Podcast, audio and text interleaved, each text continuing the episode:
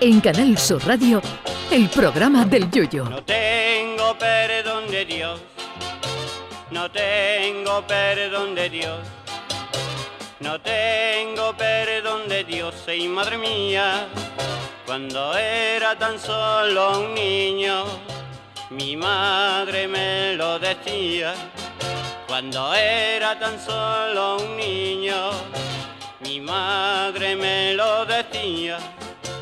No tengo perdón de Dios, no tengo perdón de Dios, no tengo perdón de Dios.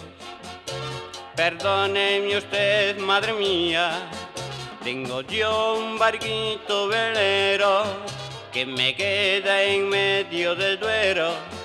Tengo yo un barquito velero que me deja en medio del duero. Hoy, martes 25 de octubre, se celebra el Día Mundial del Karate, una de las artes marciales que más guantas reparte por minuto. La palabra karate está compuesta por la unión de dos palabras japonesas, kara, que significa vacío, y te, que significa mano, porque por lo que literalmente karate significa mano vacía hasta que la mano se encuentra con tu cara, claro está. El karate ha sido puesto de moda por las películas de artes marciales como Karate Kid, donde el señor Miyagi, que tenía toda la cara de Lorenzo Serra Ferrer, ex entrenador del Betis, si este hubiera nacido en Japón, le enseñaba a dar patadas a Daniel San, un chaval al que daban la del pulpo en el colegio, aunque el japonés aprovechaba su enseñanza para que el niño le limpiara el coche al grito de dar cera, pulir cera.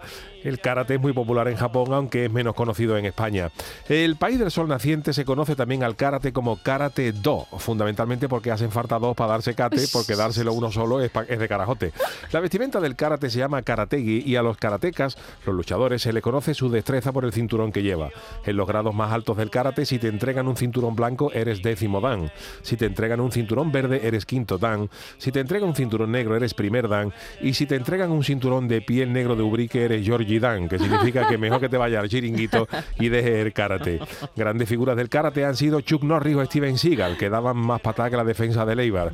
Jean-Claude Van Damme o el mítico Bruce Lee, que dominaba de tal manera el karate con luchacos que hasta le hacía la depilación en la ingle a la mujer con los dos palos con cadena, hasta que un día se distrajo viendo el fútbol, que fue el mismo año que la mujer de Bruce Lee le pidió por rey una depiladora.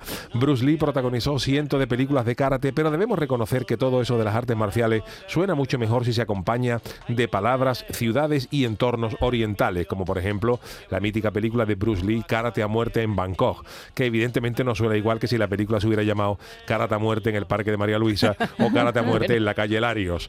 Eh, Bruce Lee no llevaba nunca el traje de karateca, normalmente vestía un pantalón como de camarero chino con unas alpargatas y en la parte de arriba solía vestir una camiseta blanca con tirantes, como la que llevaba Chanquete cuando le dio el jamacuco en la dorada, y en otras películas siempre llevaba el torso desnudo pero con tres arañazos, como si Bruce Lee hubiera tenido un gato tela de sieso que no se dejaba acariciar. Otras míticas películas de Bruce Lee fueron Bruce Lee contra los siete niños de Ruiz Mateo o la mítica Tragantá Oriental.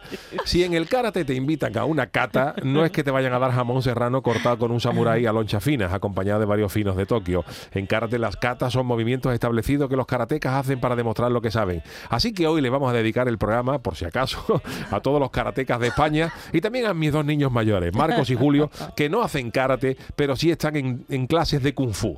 Como para no darle una paga semanal con 14 años, vamos. Ay, mi velero, mío. Canal Sur Radio. Llévame contigo a la orilla del río. El programa del Yoyo.